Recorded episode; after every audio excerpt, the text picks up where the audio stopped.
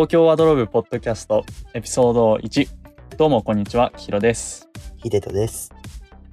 今回の話題はえ 2021SS のコレクションの中でどんな傾向が見られるのかをそれぞれ2ブランドずつ考察しました。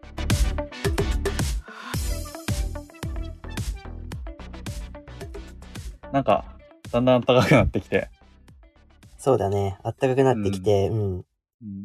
これからどんどん春夏のものを皆さんもどんどん買い揃えていく時期になっていくんじゃないかなっていうことで、今回はこのコレクションを通じて、一足皆さんどんなものを買えばいいのかっていうのをお伝えしていければいいかなと思っております。そうですね。冒頭でも言ったんですけど、今回はそれぞれ2ブランドずつアップしてきて、全体のコレクションの流れ、どんな傾向にあるのかっていうのを僕たちなりの意見で見ていきたいかなって思います。じゃあ、最初、きひろくんじゃあお願いしてもいいですか？はい、わかりました。今回僕が選んだのは JW アンダーソンとロエベです。この2つのブランドはですね、ジョナサン・アンダーソンっていう一人のデザイナーによって両方ともディレクションされてるブランドになってます。で、ジョナサン・アンダーソンっていうのは今結構有名で、ロエベのクリエイティブディレクターとして結構有名です。で、自身でも JW アンダーソンっていうブランドを持ってます。もともと俳優で、あの舞台衣装とかに興味を持ったことから、ロンドンカレッジオブファッションっていうところに入学したのが彼のファッションのキャリアの始まりです。で、このロンドンカレッジオブファッションっていう大学はジミー・チューの出身校でもあります。で、やっぱり俳優目指してたこともあって、めちゃめちゃイケメンですね。なんで、この YouTube とか、あの、インスタとか結構見られますね。今回はこのジョナサン・アンダーソンが運営しているロエベと JW アンダーソンの2つを見ることで、まあ、JW アンダーソンが今どんなファッションの流行 21SS はどんなものが流行るのかっていうものをどういうふうに予測していたのかと、ジョナサン・アンダーソンの視点を持ってして今のコレクションを見るっていう感じで今回はやっていこうかなと思思いま。す。じゃあ、お願いします。お願いします。で、JW アンダーソンはどんなブランドか。まあ、みんな、まあ普通だとあんまり名前聞かないと思うんだけど、最近ではこうユニクロとコラボしたことで、結構一般の認知度も高まってるんじゃないかなとうん、思ってます。そうだね。うんうん。ちなみに JW アンダーソンなんかユニクロコラボ買いました？いや、僕はね、そんなに買って、そんなにつうか、まあ一切買ってないですね。ああ、そうか。俺も買ってないんだよね。やっぱなんか、JW アンダーソンって、あの、うん。彼なりのあの、色使い、うん。かなりせん、ある、あるじゃん。繊細あるね。な色使い。やっぱなんか、ユニクロだとなんか、綺麗に表しきれてないかなってのがあって、やっぱ、コーデに取り入れるの難しいかなってのはあるよね。確かに。個人的には。うん。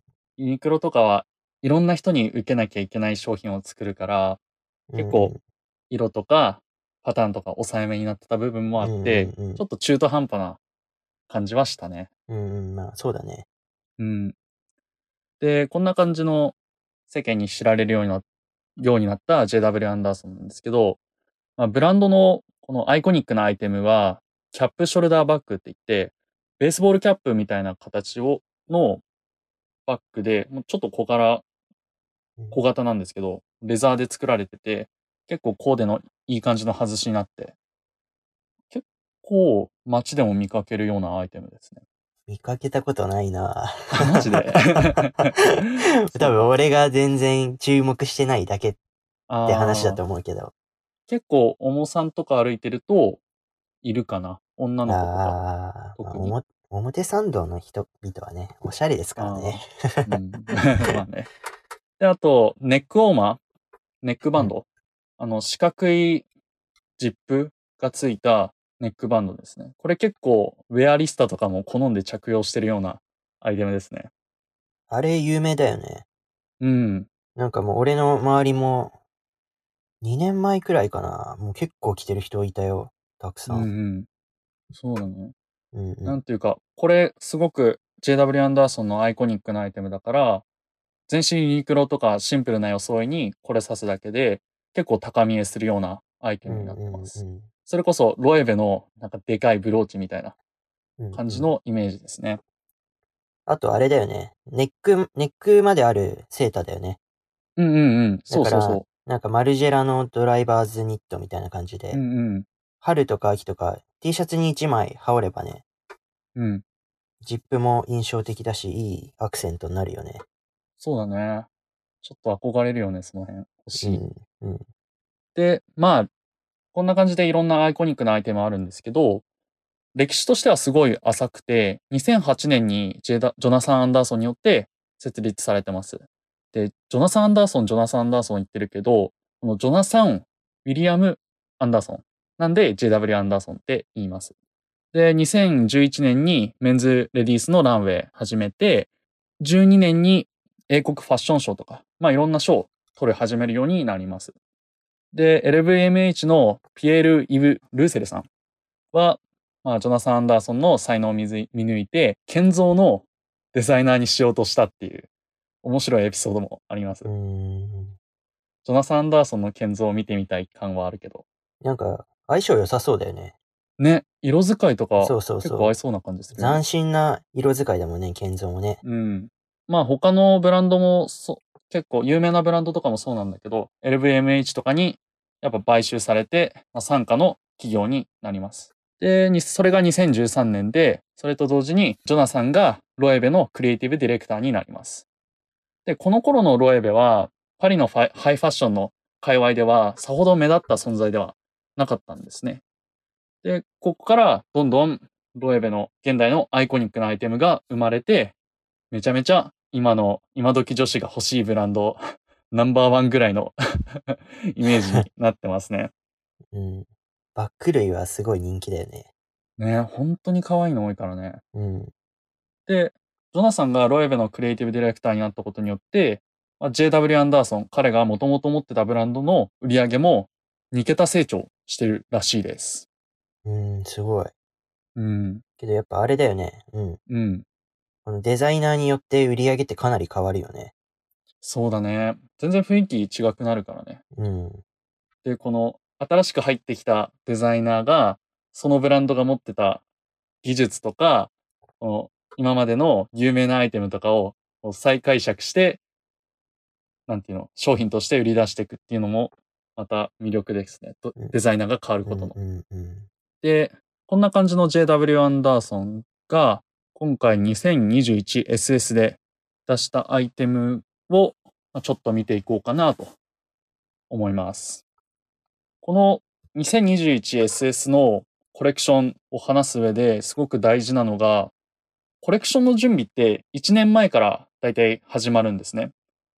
だから発表される1年前っていうと、ちょうどコロナウイルスが流行ってたような、流行り始めるような時期で、そうだねも初期段階からコロナの影響をものすごく受けた初めてのコレクションうんうん。だと言えます。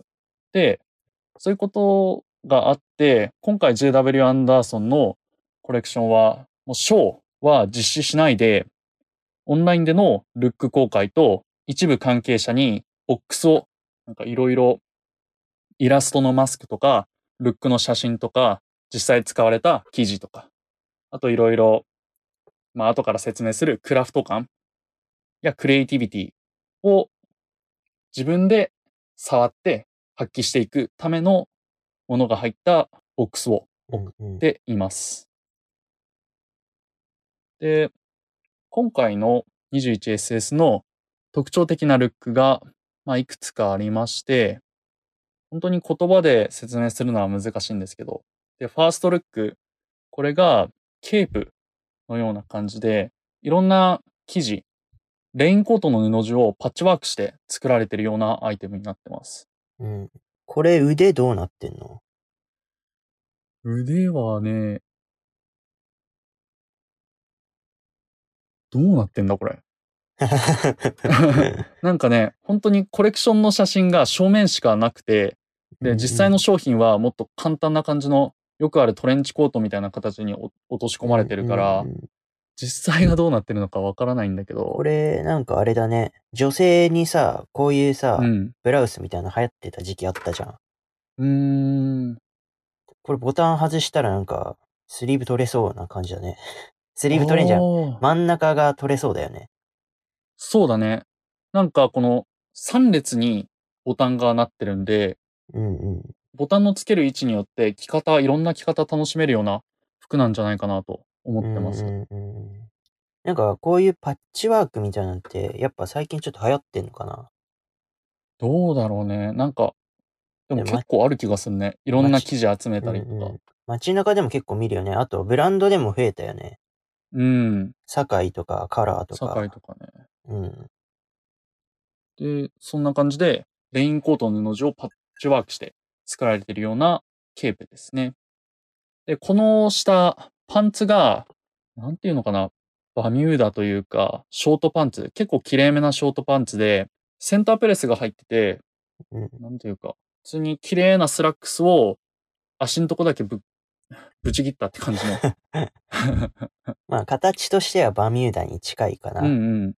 そんな感じだよね。うん、まあな、真ん中にセンタープレスが入ってるから、まあ、うん。綺麗だけど、バミューダみたいな形で、まあいい感じにうんうん落とし込んでるのかなっていう印象はあるよね。うんうん見た感じ。そうだね。なんかう、んうん。このパンツ単体で見ても、かなりバランス取れてるようなうん印象があります。まあ、ちょっとこれ背低い日本人は無理かな、足短い人は。そうだね。あの、膝から下の長さが重要になるうん、そうだね。パこれはちょっと、れ。アジア人は難しいかもね。コーデに取り入れるのは。その点でいくと、この次のコーデというかルックですね。こちらは結構日本人でも取り入れやすいようなイメージかな。これは、そうですね。まあ、ルック、いろいろ見てもらえればわかると思うんですけど、すごい一個だけめちゃめちゃサイケな柄のニットのコーデというか、ニットがあると思うんですけど、このニットはアンダーソンがおばあちゃんから譲り受けた刺繍からインスパイアされたものらしいです。で、うんうんこ、の、なんていうの、絵画のような絵柄絵画のような模様なんですけど、これは水面に浮かぶボートを、この極彩色のニットにしているような感じですね。なんか、この絵柄面白いよね。ね。モザイク画っていうか、なんていうか、印象派っていうか、なんていうか。ねなんか本当にアートの感じだよね。うん。アートが本当に服になってる。アート性が強いよね。うん。けどなんか、アート性が強いからといって、こう、まあ、服としても成立してるよね。よくコレクション普通にで街中、でそうそう、うんうん見るような、コレクションでしか着れないような服ではないよね。うんうん。うん。この SS の商品、実際に売ってる商品でも、本当にこのままのような感じで売られてます。うん。で、下のパンツはカーゴを、どのカーゴかちょっとあまり詳しくないんでわからないんですが、結構下絞ったような感じのカーゴで。カーゴもやっぱ流行あんのかね？どうだろうなねん。かミリタリー系着てるよね。うんけどなんか最近。そうね。なんか M47 の価価格がめっちゃ上がってるみたいなのは聞いたこうんとある。うん、もうなんか最近ヴィンテージの服は価格上がりすぎだよね。ちょっとね。うーん。そうだね。それこそ一枚袖とかも意味わかんないですからね。もうバーバリーの一枚袖は高いよね。うん。で、次、ニットですね。これは、ポル・アングラダっていう方のイラストをニットに写し込んでます。で、JW アンダーソンのこのコレクション見てもらうとわかると思うんですけど、全体に、このお面キャラクターのお面がついてるんですね。人間の顔なんですけど。これが、このイラストをニットに落とし込んでるようなものになってます。でこれは壁にかかったタペストリーとか、インスピレーションを受けたっていう風に JW アンダーソン話してて、このゆるさ結構見てもらうとわかるんですけど、本当に寝巻きみたいな感じのゆったりとした。なんか、ユニセックスっぽいよね。女性でも全然着られそうなうんうん。印象。これはジェンダーレスを表現してるっていう風にも言ってたね。ジェンダーレスアイテムだよみたいな感じには言ってた。うんやっぱ時代の流れを組んでんのかね、ジェンダーレスっていうとこは。そうかもね。なんか、ロエベでもそうだったんだけど、結構ジェンダーレス意識してますね。うん。ドリスもね、あうんの、男性も女性も着れるような服を展開してたよ。うーん。そういう感じなのかな。うん。で、次は、ちょっと今までと黄色が違って、カチッとしたテーラードっぽいスタイル。で、これは、イギリスの壁紙をモチーフにした生地を使ってるそううんです。うんうん。こう花柄っぽい感じなんだけど、家の壁紙モチーフっていうこともあって、あんまり派手じゃないというか、日常生活の一部となっていても全然目が疲れるよみたいな感じにはなってないような柄ですね。なんか、この形さ、うん。あれだよね。ちょっとドレスライクっぽくないそうだね。結構絞りがきつくて、下が、すごい開いてるよね。うん。うん、してる感じだね。そう。で、次。で、これが、メンズのコレクションなんですけど、レースっぽい、まあレースか。レースの生地で、さっきのニットみたいに全身包むようなリラックスした感じの服ですね。で、このポケットっていうのが、さっきのテーラードのジャケットに、ジャケットというか、テーラードのスタイルにもそうなんですけど、用いられてます。でこれが、アコーディオンポケットっていうみたいで、うんうん。結構大きくて、街が広めに取られてるっていうタイプになってますね。なんか、これ切り返しあるじゃん。ボタンうの、ん。ああ、あポッケ。の蓋？蓋っていうのかよくわかんないけど。フラップかな？うん。なんか、去年のね、ロエベもね、セットアップでこうう。いうん切り返しのそのフラップがついてるやつがあってて。うーんなん。かこれがジョナサン・アンダーソンの特徴でもあるのかな？そうなわのかなかんないけど。なんか好きそうだよね。こういう感じ。うんなんか、一色単体で派手っていう感じじゃなくて、結構、カラーブロックをゴテゴテゴテってしてる感じがうんうんうんうん。あるよね。それに近いようなイメージ。で、今言ったこのカラーブロックゴテゴテゴテ、レゴ感？っていうの、が、このマウンテンパーカーみたいなルックあると思うんです。このマウンテンパーカーで首元に JW アンダーソンのアイコニックなジップがついてるっていう、このルックですね。でこれは本当に一目見て思ったのが、ロエベのアイロエベネイチャーっていうラインにめちゃめちゃ似てるなと思いました。あの、ロエベのあれだよね。アウトドア系の、そうだね。あの、大自然にインスパイアされたロエベの新ライフスタイルコレクション、アイロエベネイチャー。喧騒に満ちた慌ただしい日常生活を過ごす都市生活者のデイリーウェア。それプラス大自然に飛び込んでアクティビティウェアにもなる。みたいな感じのファンクショナルウェアを、まあ、出してるようなラインですね。で名前がね、I スラッシュ、ロエベスラッシュネイチャーで、I love nature っていうことにかけてるらしいです。へえ。ロエベがラブってことか。そうそう。ラブ面白いね。そういうことなんだ。全然気にしてなかった。なんか俺全然アウトドア系の服が全然好きじゃない。好きじゃないっていうのはおかしいか。うんうん。好みではないので、あんまり着ないよね。そうそう。全然チェックしないから、うん。あそういう意味があったんだ。うんうん。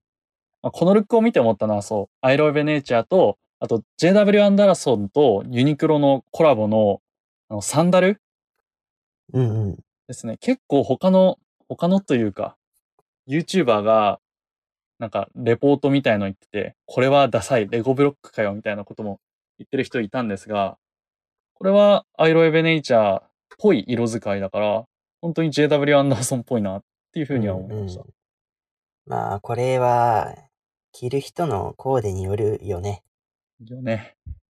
けど、やっぱ、普通に履いたら子供っぽくなりやすいのかなやっぱこの配色は。そうだね。ちょっと難しいけど、逆に外しにはもってこいなアイテム。うん、まあ、着方むずいね。うん。これ。これ履くタイミングってさ、結構ショートパンツとかじゃん。うんうん。もうなんか、それこそさ、アウトドア感があるよね。キャンプみたいな。、そうだね。そのさ、これで、青山とか表参道って感じではない。そうだね。ちょっと違うね。やっぱりアウトドアなんだね。うん。じゃあその点では結構アイロエベネイチャーに本当に近いようなうん。感じだったのかな。で、こんな感じで今特徴的なルック見てきたんですが、まあ、全体的な傾向をちょっとまとめると、ショートパンツが多かった。で、しかもそのショートパンツっていうのが、バミューダ風なんですね。うんうん。ショートパンツなんだけど、ちょっとかっちりしたような感じ。で、これはリラックスウェアの拡大が影響してるんじゃないかなと思ってて。やっぱあの、家にいる時間が長くなったからってそういうのが関係してんのかな？うーん、多分そうだと思うんだよね。で、うん。で、2020年 SS ではフルレングスのパンツめちゃめちゃ多かったから、やっぱりこのコロナっていうのが関係してるんじゃないかなっていうふうには思いますね。あただ夏だからっていうんじゃなくて。で、次に壁紙からインスパイアされた柄。ちょっと派手すぎない、柔らかい、落ち着くような柄で、うんうん適度な華やかさなんですよね。うん。これは自粛で家にいる期間がすごい長いから、あんまり派手すぎても疲れちゃうし、逆に暗くてもこの暗い状況で気分どんよりしちゃうから、ちょっと家にいてリラックスできて、なおかつ花柄とか楽しい柄で、なんか日々ワクワクできるようなルックになってるんじゃないかなと。あれなのかな？デザイナー的にも、うん。やっぱヨーロッパってロックダウンしてたじゃん。うん。だから家にいる機会が多かったから、なんかこういう家にあるものと見つめ合う時間が多くなって、こういう着想になったのかな。そうだね。もうジョナサン・アンダーソンも、あの、YouTube とかのインタビューで、家にいる時間長くて、まあ、パン焼いたり、あの、庭いじったり、料理とかしたりう、んニットとか触ったりする時間、すごい伸びてるから、うんうなんていうの？こういうのから、インスピレーションを受けやすいみたいなことは言ってたような気がしまん。うんす。うん。あと、なんか柄が全体的にノスタルジックな感じがあるよね。うん。新しい柄っていうよりちょっと古い感じの、うん。おばあちゃんの家みたいな感じだよね。そうそうそうそう、本当にそんな感じだよね。で、もう一つ、もう二つかな？が、さっき紹介したレースっぽい感じ。これが他にもあって、これはジェンダーレスっていう流れなんじゃないかなと。あと、家にいる時間が伸びてるんで、これカーテンなんじゃないかな。カーテンからインスパイアされてんじゃないかなとも思いました。レースカーテン。そうそうそうそう。なんかこういうさ、透け感のあるアイテムってなんか今年すごい見られたよね。うんうん。ちょうどヒデトが調べてたやつとかにも結構見られたうん。気がしますね。あとこのレースじゃないけど、うん。布の切り抜きみたいな、うんうん。カットアウトされた服っていうのもあるね、結構ね。うん。カットアウトはロエベにも見られましたね。カットアウトって言っていいのかわかんないけど。でもこれカットアウトなんじゃないかな見た感じ。で、やっぱ写真でしかさ、確認できないからさ、そそうだね。素材感とかさ、ディティールってのはさ、ちょっと難しいよね。確認あするやっぱ。動いてんのが見たいよね。うんうん。難しいっす。あと靴もないんで、やっぱむずいっていう。あ、そう、これ靴ないんだよね。うん。で、あと最後がニットが多くて、リラックスフィットのニット。で、これは家にいる時間が長かったりして、まあ、リラックスできる服装が求められてる。あと、ジェンダーレスですね。本当に男女どっちが着てもいいようなアイテムです。まあ、全体的な JW アンダーソン 2021SS のまあ所感としては、去年のコレクションよりも色味が逆に優しくなってる。で、リラックスなシルエットのものが多い。で、パンツがその特徴すごく顕著で、ショートパンツとかリラックスフィットなカーゴが大半を占めてました。その一方で構築的なテラードのルックとかもあったんですけど、これは生地の柄とかパッチワークとかボタあとポケットとかでちょっとカジュアルダウンしてるような硬くなりすぎない印象を与えてて、まあ、これら両方に言えることがコロナウイルスで家にいる時間が増えたからよりリラックスして過ごせるような服装が増えてきてるんではないかなと予想できうんます。で、大抵こういう時期だから、暗い女性に逆行する形で、めちゃめちゃ明るい色味増やそうっていう風に考えるデザイナーもいると思うんだけど、そうじゃなくて、日常着で心地のいい自然な色味持たせたり、慣れ親しんだ家の壁紙とか、タペストリーなどの柄を用いてます。うんうん。だからこう、派手すぎパキパキな色味じゃなくて、ちょっと目に優しい、心がワクワクするような、ウキウキするような柄で作ってるんじゃないかなって。で、コレクションを通してなんですけど、家の中のものからすごくインスピレーションを受けてるんじゃないかなと思いました。どうですか？うん、僕もそう思います。やっぱけど、あれだよね。家にいる時間が長くなると、家の中でどれだけ生活を豊かにできるかっていうのが大切な視点になってくるわけじゃないですか。うんうん、そうだね。うんその上でやっぱ自分が着る服、誰に見せるわけでもないけど、自分が着てどれだけ気持ちが上がるかってのを考えたときに、やっぱ。シンプルすぎない服ってのもまあ一つ重要なところになっていくんじゃないかなってのは思いましたね。今回のコレクションいろいろ見てて。そうだね。そうだね。人に見せるわけじゃなくて、自分が本当に何を着たいかっていうのが問われることになるよね。うんうんうんそうなると。で、超手短に説明しようと思ったんだけど、この時点で、まあ、収録時間が30分超えてるという。どうしよう、これ。あの、あれじゃない？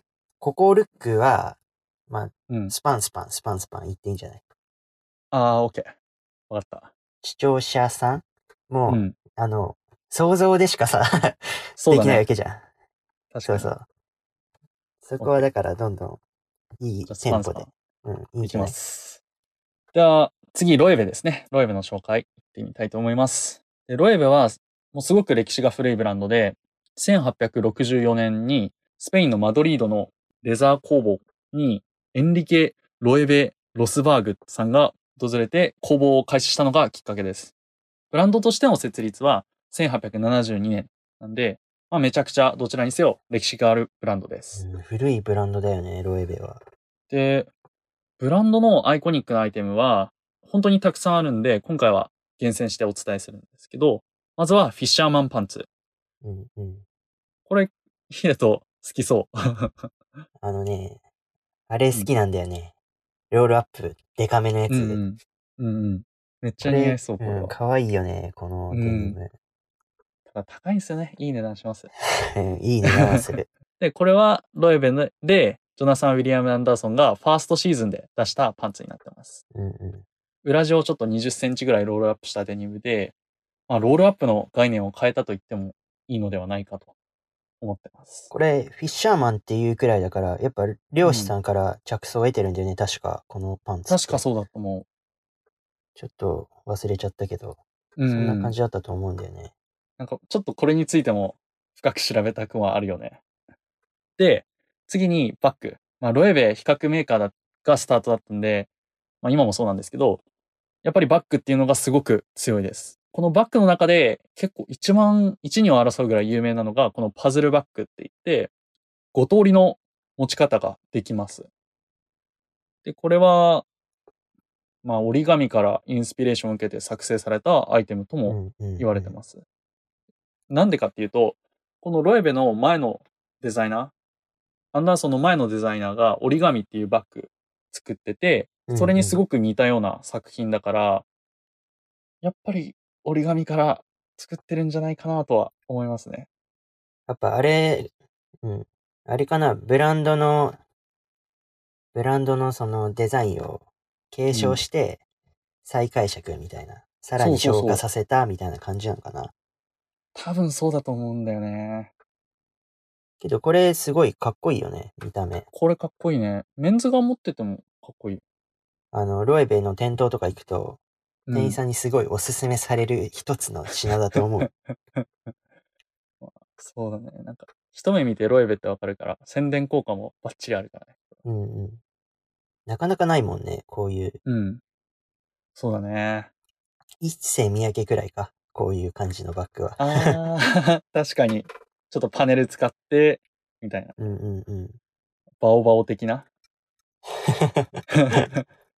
で、この全デザイナーっていうのは、スチュアート・ビデワースさんっていう方で、今はコーチのエグゼクティブ・クリエイティブ・ディレクターやってます。この人結構すごい人です。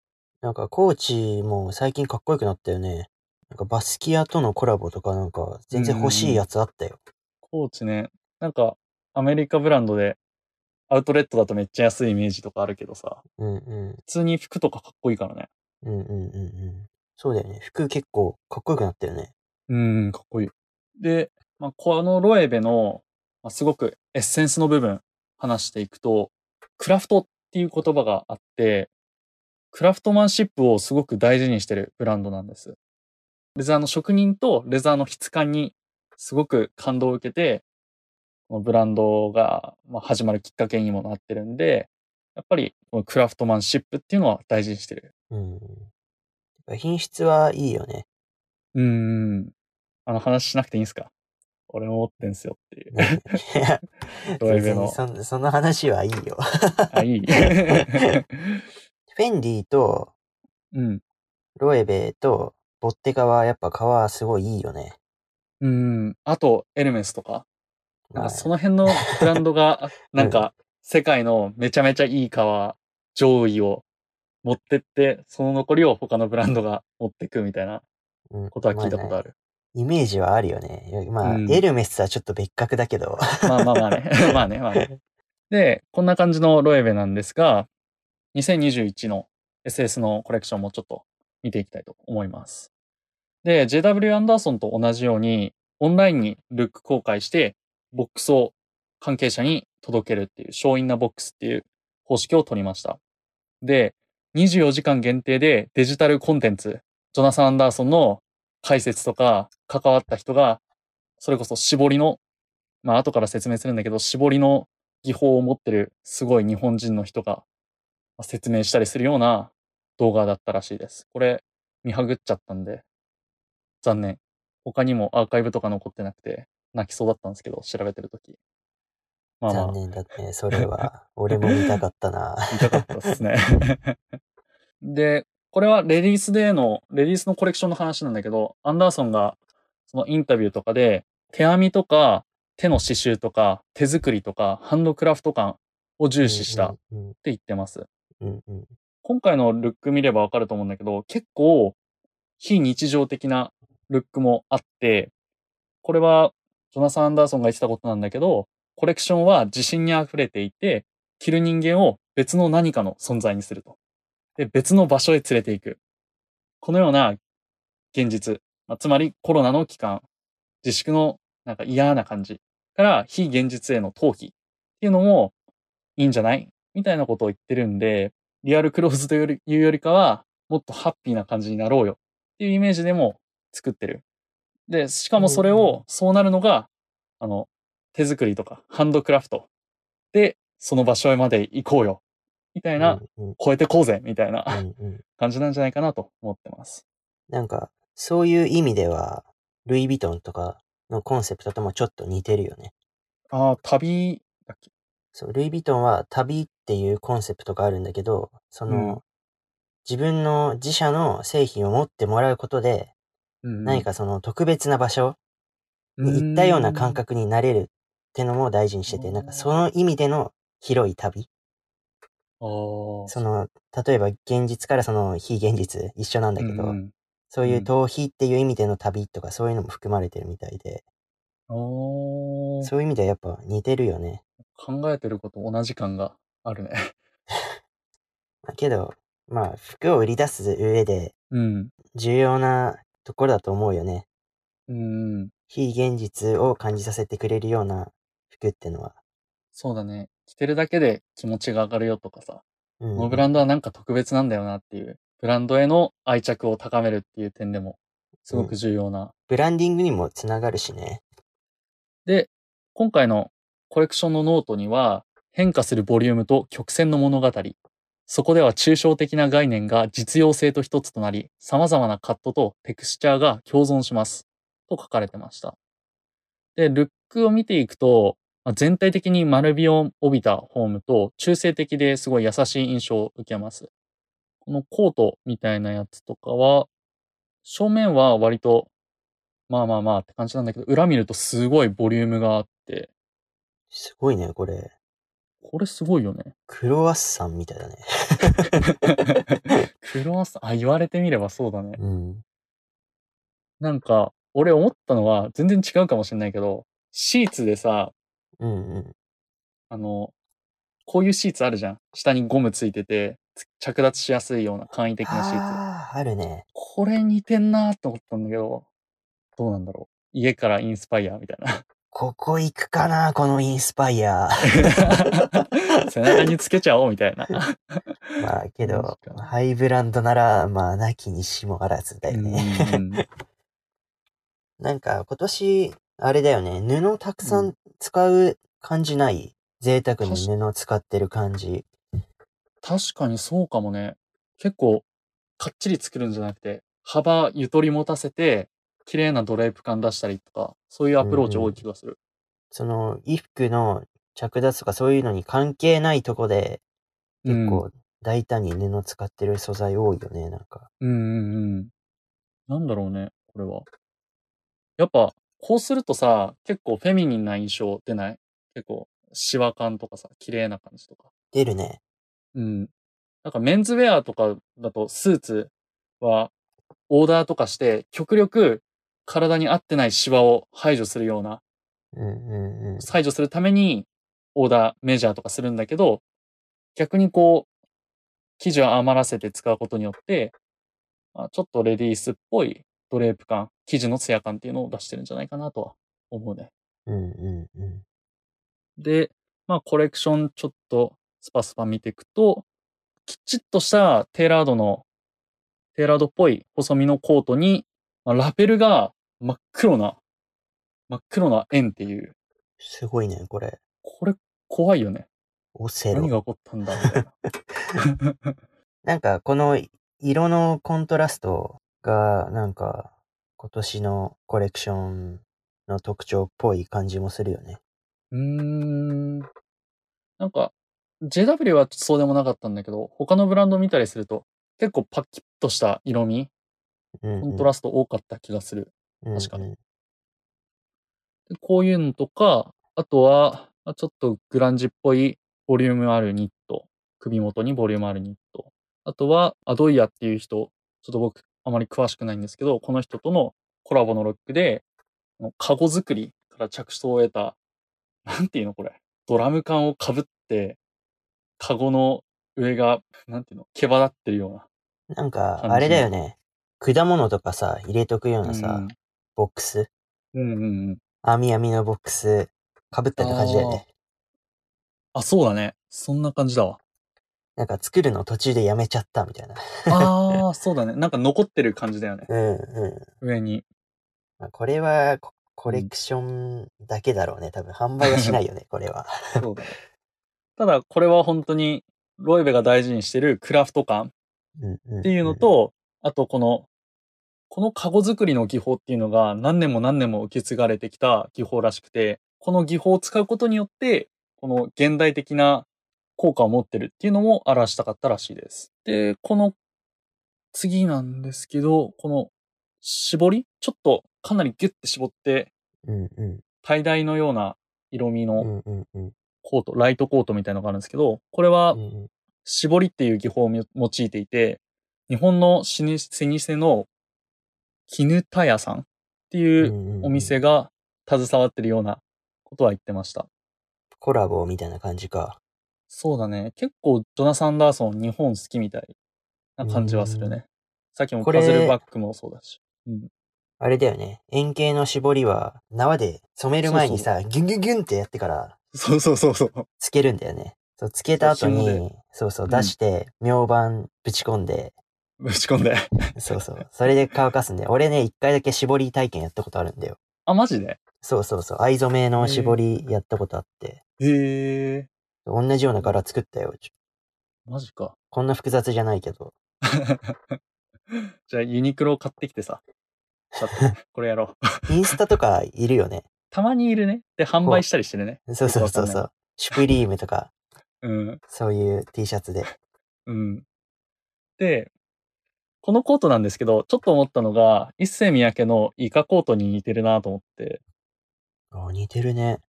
うん、すごい似てんだよね。これさ、うん。思ったんだけど、うん、あ、の、日本の絞りの技法を使ってるじゃん、うんまあ、tie dye なんだけど、うんあのさ、あれかもない？浴衣とかさ、うん。なんか旅館とか行ってさ、羽織るようなさ、うんああ、なんか袖の取り方とか、そうそうそう。ちょっと似てない？そういう似て。るかもしれない。うん。そうだね。ああ、言われてみればそうだね。確かに。まあでも本当に動いてる見えところが見えないのが難点で、そう。見たいよね。袖の感じとか、あと袖と腕のつなぎ目がどうなってるのかっていうのが見えないと、イカコートとか浴衣とかって、まあはっきりとは言えないね。難しい。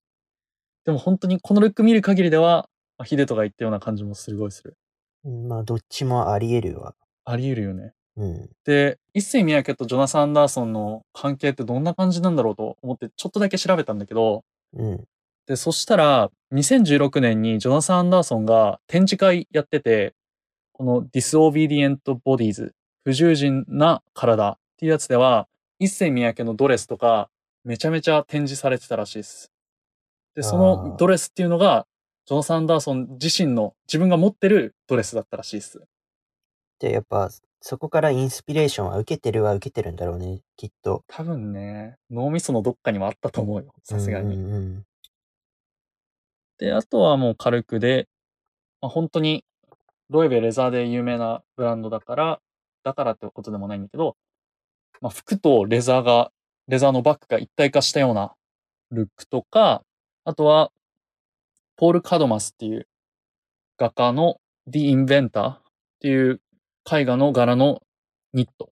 で、これは、まあ、その The Inventor っていう絵画は、ビーチで拾ったもので何かを発明してる男性の様子なんですけど、その発明品がめちゃめちゃ今にもぶっ壊れそうな儚さを持ってる。で、この儚さはメンズウェアにもっと重要だ、みたいなことをアンダーソン言ってました。うーん。儚さね。不完全さとかね、儚さってのはね、芸術においてなんか重要な ところあるよね。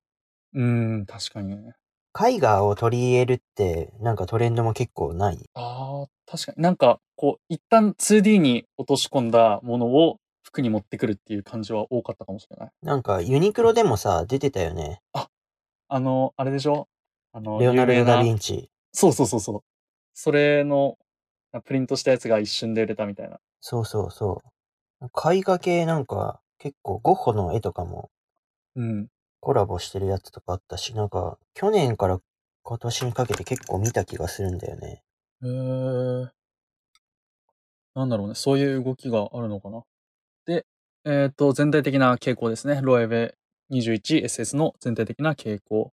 さっき言ってた、なんかシーツからインスパイアされたんじゃないか説のコートとか、あとは他にいろいろ見てると、ドレープ感とボリューム感。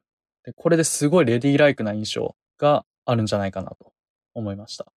そうだね。こういうボリューム感とか、ドレープ感っていうのが、メンズウェアの象徴であるスーツの対極に行くような感じのコンセプトなんで、やっぱり、ジェンダーレスを意識してるんじゃないかなとは思いました。うーん。うん。あとは tie dye ですね。さっきの絞りのやつです。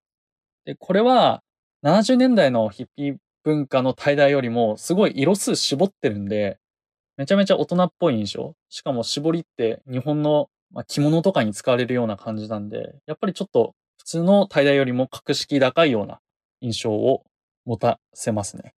うんうんうん。あとは、フリルとかプリーツみたいな、レディースで使われるような素材、素材感と、あとディティールを持ってる服があって、これは、やっぱりレディーライクな、ジェンダーレスな印象。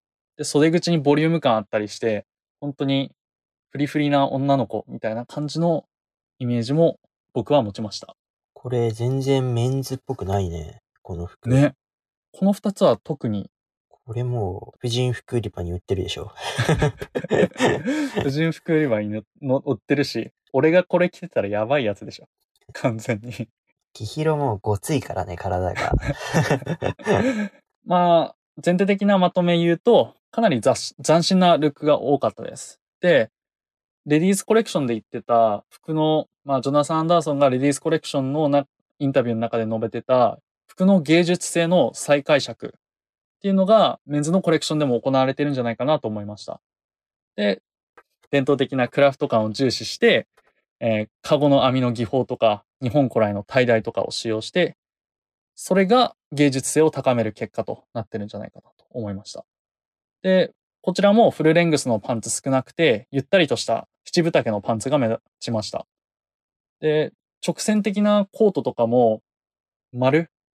あの、ラペルの丸い部分とか入れることによって、芸術性とか、この曲線美っていうのを表してるんじゃないかなと感じましたね。はい、そんな感じでした。21の。じゃあ、なんか、この、お互いにブランド見てきたじゃん。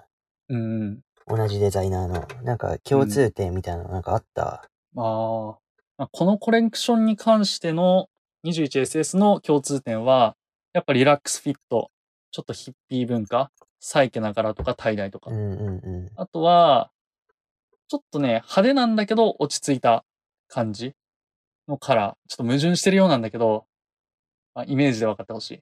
派手すぎないってことだよね。そうそうそう。派手すぎない。あとはハーフパンツ。で、うんうん。ちょっとジェンダーレスな印象っっていうの、が共通点としてありました。うんで、逆に違いっていうのがあって、JW は家からインスパイアされてたって言ったんだけど、その家がすごい田舎にあるような感じ。おばあちゃんちの、うんうんうん。そうヒデとか言ってたと思うんだけど、壁紙もインスパイアっていうの壁紙がおばあちゃんちっぽいな、みたいなのがありましたね。で、逆にロエベは都会の家感、都会の家でカチッとコーヒー飲みながらみリモートワークするわ、みたいな感じのイメージ。で、JW の方がちょっとアクティブな印象もあったかな。うーん。アイロエベネイチャーのぽいルックとかもあったようにね。そうだよね。うんやっ、ぱ、あれかな。うん自然と触れ合う機会が増えるってことも想定されてるのかな。そうかもね。確かに。なんか動きやすそうな服多かったもんね。うん。で、JW アンダーソンとロエベ、両方とも、まあ、同じデザイナーで運営されてるんだけど、やっぱり JW はちょっと若者、ロエベは大人、みたいな感じで、顧客層が違うというか。だからこういう風な同じデザイナーでも差が出るんじゃないかなと思いました。まあ、実際、アンダーソンも、まあ、インタビューとかで同じようなことを言ってるんで、JW の顧客はロエベと比べて若い。しかも JW はじっとしたしていられないたちなんだ。失敗を恐れることなく逆の方向に進みたがる。ロエベは上品。JW は上品さが身についてそうでまだ身についてないっうん。ていう感じ。まあ、本当にそのことが現れたコレクションだと思いました。一人のジョナサン・ウィリアム・アンダーソンっていう、うん。そのデザイナーの一人の人格の中で、そうん。の JW はその人のなんだろう、少年的な心あをー表してて、ロエベうんはやっぱその成熟した大人の思考とかそういうのを表せてるんじゃないかな。顧客の中でも、その一人の人に対してもさ、今日はちょっとアクティブに動き回りたいぜとか、今日はちょっと大人にならないとなっていう日もあると思うから、うんそれで分けられたりもするのかな。単純に顧客の年齢層ってだけじゃない。うんうんうん。そうだね。はい。で、こんな感じで JW アンダーソンとロエベ、まあ、共通するデザイナーのコレクション 2021SS 見ていきました。で、ちょっと長くなっちゃったんで、思ってたよりも。なんで、後半は分けて、ヒデとやってもらいます。はい。じゃあ後半も引き続きよろしくお願いいたします。よろしくお願いします。